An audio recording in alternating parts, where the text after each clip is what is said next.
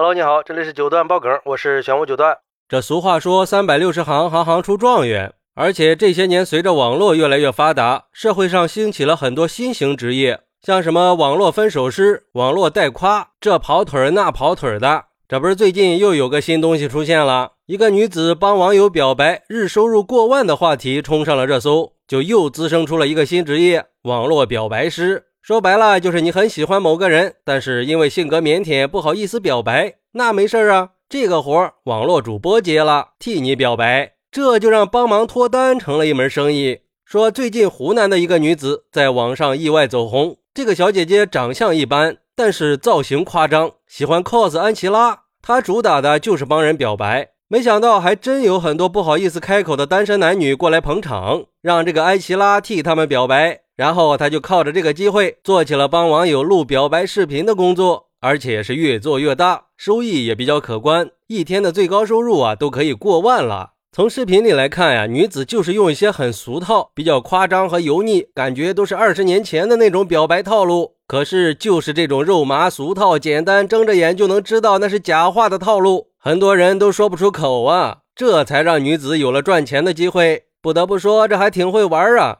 不过实际上，这帮忙表白早就已经成了一个行当了。早在几年前，就有人专门替人表白。二零一九年七夕的时候，杭州的一个电商主播在直播的时候突发奇想，帮粉丝给他们的心上人表白。因为他曾经在电台做过情感栏目的主播，然后他就把原本的商品页改成了单价一百块钱的七夕表白加油包。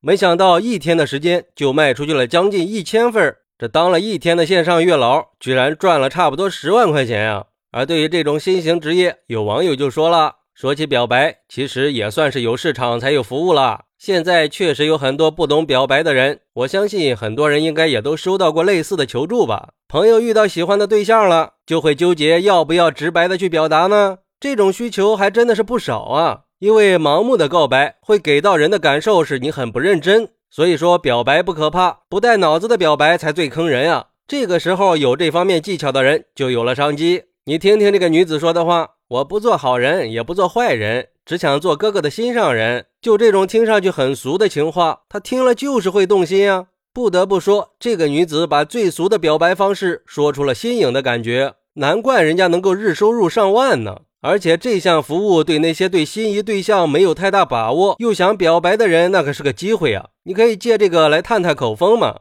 还有网友说，这届年轻人真的是太有创意了，帮别人表白就能日入过万。真是让人羡慕呀！有想法、有实践，靠自己的努力赚钱，真是太酷了。这还真是三百六十行，行行都不能小看呀！真正的把钱赚到手了，那才是最香的。不管你是笑话别人扮丑，还是怎么样也好，关键是人家在我们的一片羡慕、嫉妒、恨里受益最大呀。那黑红也是红啊，关注度就是流量，那就是收益和变现。不得不说，真是生财有道啊！这下抓住这个机遇和窗口，赚他个几百万，以后躺平就不是梦了，而且还能实现阶层的跨越。然后我就想起一句话：你想要什么，就勇敢的去做吧。最后我还想问一下，这姐姐身边还缺助理吗？看看我行不行啊？也有网友说，我觉得应该整治一下这种情况了。十年寒窗苦读，抵不过别人在镜头前扭一扭啊！再说了，这表白能不能成功，主要还是要看两个人之间的关系亲密到哪种程度。而且，表白是对爱情最真实、真诚的直接表现了。这让别人去表白，也太不真实了吧？关键是你帮了他一时，你能一辈子都帮他吗？这是在害人害己啊！人家都说开局一张图，内容全靠吹，你这纯粹是连图都没有，就是硬吹出来的日入过万呀！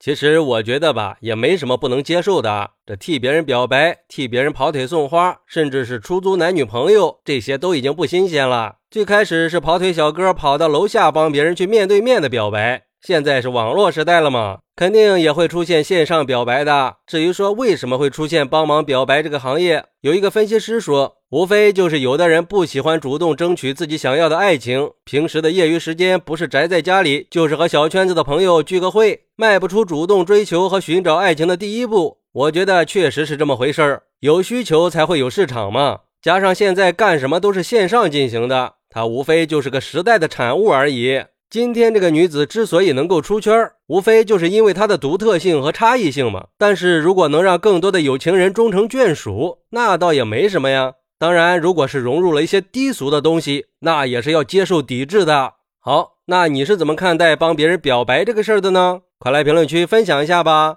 我在评论区等你，拜拜。